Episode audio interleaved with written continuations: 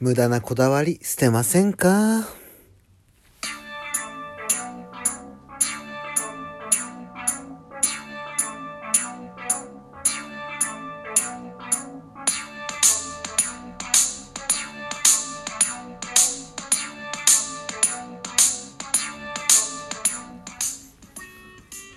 はい、ビュートです。どうぞよろしくお願いいたします。今回はですね、まずお便りからご紹介していきたいと思います。えー、ラジオネーム、マグカップル、マグさんでございます。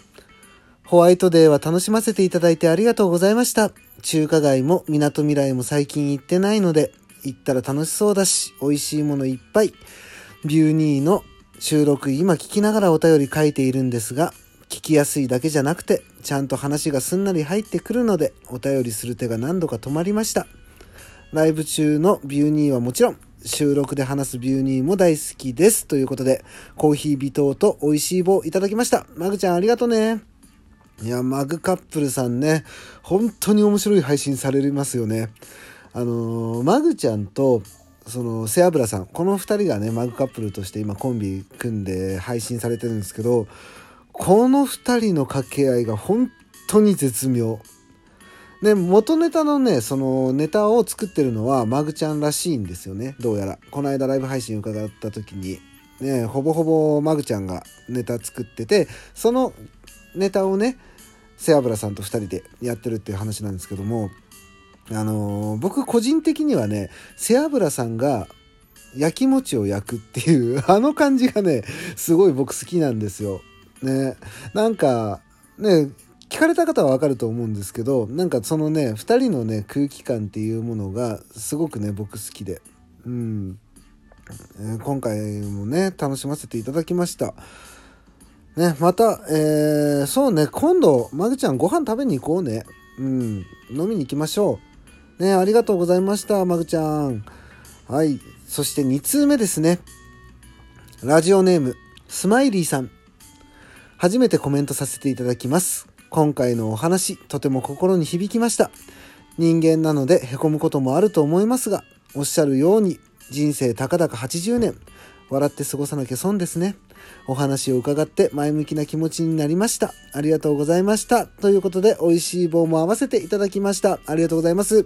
スマイリーさんは配信なさってない方なんですかね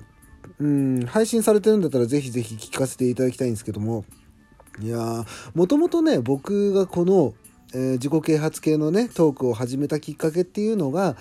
その僕とね接してくれる皆さんが少しでもね人生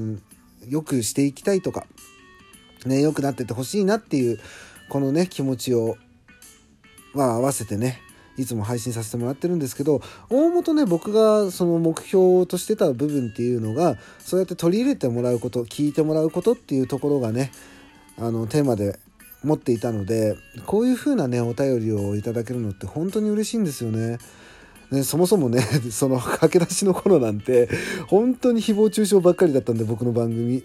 ね、今こういう風にお便りをいただけるのって本当に嬉しいですね。いやスマイリーさん本当にありがとうございました。はい。ということでですね、えー今回お話ししようと思っているのがですね、無駄なプライド捨てませんかっていうお話をしていこうと思っております。ね、いやとかくねこの最終的な目標を達成するにあたってプライドとねこだわりっていうものって本当にね邪魔な時あるんですよ。まあねプライドを持つとしたらその最終目標を是が非でも達成するっていうところにプライドを持つといいんですよね。ねそれ以外のところでプライドを持ってしまうとですね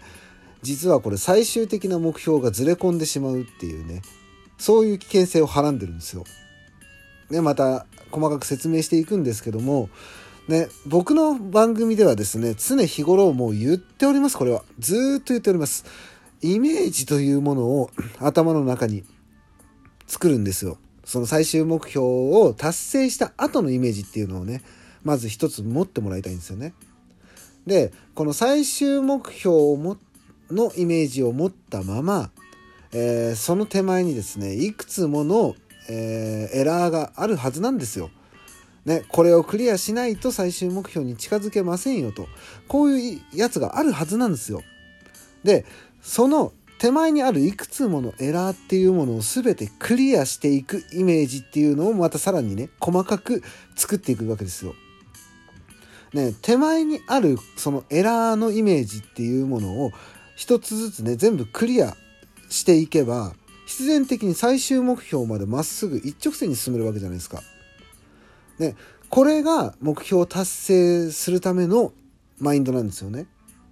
必要なマインドなんですよ。だけどもここにね変なこだわりが入ってくることによってその最終目標に至る前に最終目標がすり替わるっていうことが起きたりするんですよ。えー、まあ例えばですねその売り上げを作るっていうのがまあお仕事で言うとねお仕事で言うと売り上げを作るっていうのが最終目標だったとするじゃないですか。ねその手前にですね、えー、まあ、商品の魅力を知ってもらうとかなんかまあこういろいろあるわけじゃないですか。ね並びを変えてみるとか。ねそういう中でですねその並びを変えるっていうのが自分の中のこだわりとして絶対にこの位置に配置したくないとかあるじゃないですか。ね、頭の中では分かってるんですよ。頭の中ではこの位置に置いた方が絶対に売れるっていうのは分かってたりするわけですよ。だけども、自分のこだわりとしてここに置きたくないっていう謎のね、マインドが働く時があるんですよね。で、その結果、ね、その頭の中にね、クリアできるイメージ通りに普通に配置すれば、売り上げを稼げたにもかかわらず、自分のこだわりとか、その、ね、プライドっていうものが邪魔して、ね、違うところに配置した。みんなと一緒のことやりたくねえっつって、ね、違うところに配置した結果、そこの配置がまずくて売れなかったと。いうことがあるじゃないですか。ね、こうなった後に自分が、まあ、例えば上長から怒られるとするじゃないですか。ね、叱られて嫌な気持ちになった。叱られて嫌な気持ちになったから今度は怒られないようにしなきゃっていうね、気持ちが働いたりするんですよ。ってなってしまうとですよ最終的にこの売り上げを作りたいっていうところから目標が怒られないようにに変わっちゃうんですよね。これ結構ある話なんですよねこういうのって。僕も今働いてる職場でそういうところを見かけたりもするんですけどあのこれすごくもったいないですよね。だってね自分のこだわりとかプライドとかを捨てて、ね、頭の中でクリアできるイメージ通りにただやれば目標達成できんですよ。ね、それなのに自分の中の、まあ、こだわりとかねプライドとかエゴとかっていうものを出してしまったが結果失敗するってこういう人って結構多いんですよね実は。ね若い時の僕なんかももろそうだったんですけど自分のこだわりをね前に出しすぎて、えー、誰も誰からも評価されないっていうことが結構あってうんだからこれすごくもったいないんですよ。なので、えー、まあ、いらないプライドをね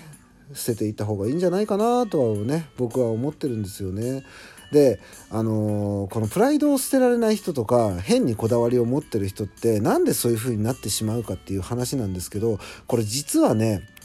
それ以外の方法を知らないからなんですよ。もっと平たく言うと知識量が足りてないんですよね。ねそうやってまっすぐ進めば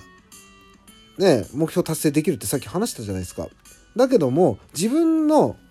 やり方がその一つしかないんですよね。そのプライドを持ってる部分。この一つの線しか見出せないから結局他の方法に頼りたくない。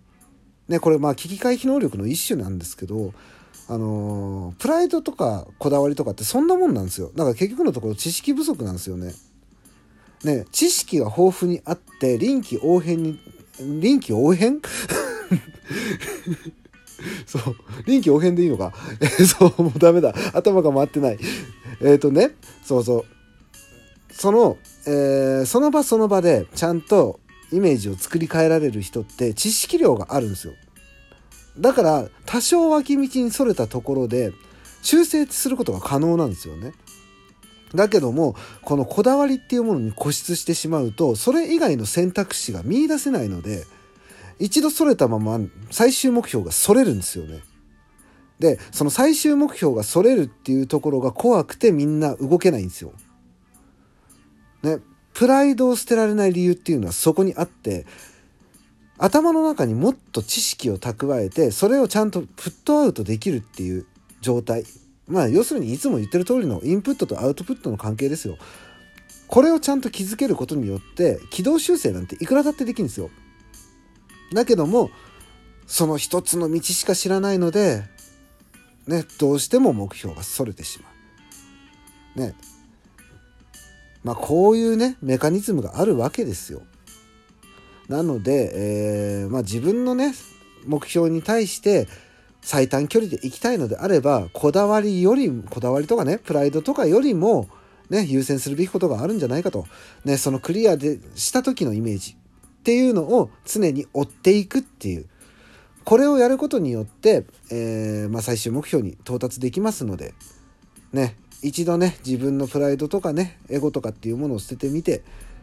やってみたら案外できたりもしますんでねやりたいやりたくないとかじゃなくねその最終目標を達成するっていうところにプライドを置いて生活をしてみてはいかがでしょうかっていうのが今回のお話でした。はい。ということでですね、えー、今回はこの辺で終わりにしたいと思います。ラジオトークのクリップ、いいね、ネギ、そして Twitter のフォロー、あと番組のご意見、ご感想などよろしくお願いいたします。それではまた、ビュートでした。バイバイ。